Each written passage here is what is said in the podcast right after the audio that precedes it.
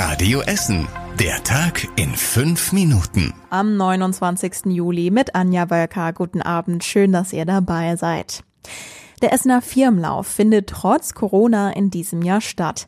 Die Veranstalter haben sich ein neues Konzept überlegt. Statt an einem Tag laufen die Teilnehmer an vier Abenden durch den Groger Park. Neuer Termin ist der 7. bis 10. September. Mitorganisator Christian Hengmit ist glücklich darüber. Mega, wir freuen uns total, äh, dass wir das hinbekommen und dass das klappt. Dass uns da die Stadt Essen unterstützt und äh, uns die Genehmigung gegeben hat, ist, ist ein Hammer auf jeden Fall. Für den ursprünglichen Lauf hatten sich 13.000 Teilnehmer angemeldet. Wegen Corona dürfen jetzt allerdings nur 4000 Läufer insgesamt teilnehmen. Wer mitlaufen möchte, kann sich ab sofort registrieren. Die Startplätze werden unter allen Anmeldern verlost. Alle Infos dazu findet ihr auf radioessen.de. Wir von Radio Essen verlosen außerdem exklusive Tickets. Ab Mitte August könnt ihr sie bei uns gewinnen.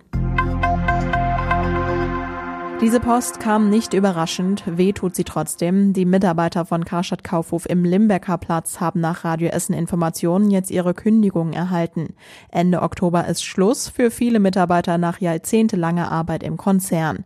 Einige Mitarbeiter wechseln in eine Transfergesellschaft, die bei der Suche nach einem neuen Job helfen soll. Gleichzeitig laufen offenbar noch Verhandlungen über den Laden. Einige Häuser von Karstadt Kaufhof konnten gerettet werden, weil die Vermieter auf Geld verzichten. Auch die Stadt setzt sich dafür ein, dass zumindest ein Warenhaus in der Innenstadt offen bleibt. Karstadt Kaufhof am Willy Brandt Platz macht dagegen auf jeden Fall Ende Oktober zu. Mitte August ab dem 17.8. Das ist das Datum, ab dem es in den Kitas wieder so laufen soll wie vor der Corona-Krise. NRW-Familienminister Stamp hat den Regelbetrieb gestern angekündigt. Laut Stadt sind die Kitas darauf auch gut vorbereitet. Den Kita-Trägern werde jetzt Bescheid gesagt, heißt es. Das Land muss jetzt noch eine neue offizielle Verordnung rausgeben. In der alten steht nämlich noch, dass die Kita-Kinder zehn Stunden weniger betreut werden. Mit der neuen Verordnung wird der Betrieb wieder hochgefahren. Die Stadt setzt die Verordnung dann um und sie bereitet sich darauf vor, heißt es. Die Stadt selbst betreibt auch einige Kitas. Jetzt müsse noch geschaut werden, ob es genug Personal gibt. Laut Stamm sollen die Mitarbeiter auch die Möglichkeit haben, sich alle zwei Wochen auf das Virus testen zu lassen. Wie das ablaufen soll, ist aber noch unklar. Analog kann sie wegen Corona nicht stattfinden, dafür aber digital. Die Spielemesse. Normalerweise kommen jedes Jahr bis zu 200.000 Menschen dafür zu uns in die Messe nach Rüttenscheid. Es ist die größte Messe für Brett- und Gesellschaftsspiele weltweit. Jetzt gibt es die Messe im Herbst im Netz. Da werden die neuen Spiele vorgestellt. Ihr könnt einige auch digital ausprobieren. Außerdem gibt es Livestreams und Online-Workshops. Die digitale Spielemesse läuft vom 22. bis 25. Oktober. In den Messehallen ist nicht so viel los wie gewohnt, umso mehr dafür in den Restaurants. Eine IT-Firma hat die Daten von Google dazu untersucht. Unter den größten Städten Deutschlands liegen wir da bei Platz 5. Am vollsten sind die Restaurants in Hamburg. Auch in den Einkaufszentren in unserer Stadt ist viel los, auch da ist Essen auf Platz 5. Am vollsten beim Shoppen ist es wiederum in Köln und Bonn. Nur in den Essener Museen sind weniger Besucher, da liegt Essen bei der Auslastung auf Platz 12. Mit der Mengemelder-App der Stadt könnt ihr schon illegale Müllkippen oder Schlaglöcher melden. Ab Sonntag wird die App für Wahlplakate erweitert. Mitte September steht nämlich die Kommunalwahl an. Dafür werden im ganzen Stadtgebiet Wahlplakate aufgehangen. Die könnt ihr melden, wenn sie zum Beispiel zu tief hängen oder zu weit auf die Straße ragen.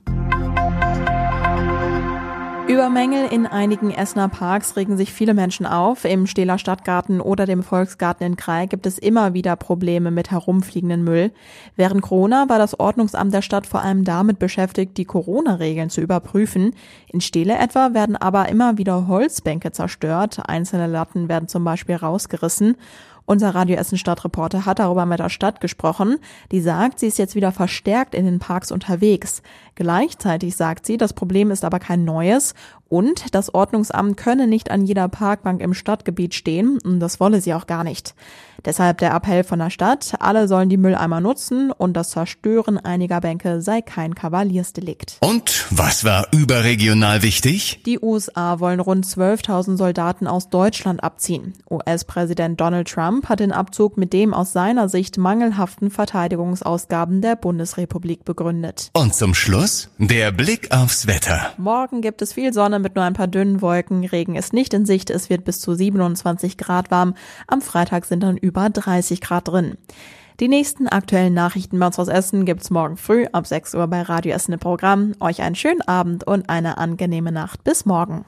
Das war der Tag in fünf Minuten. Diesen und alle weiteren Radio Essen Podcasts findet ihr auf radioessen.de und überall da, wo es Podcasts gibt.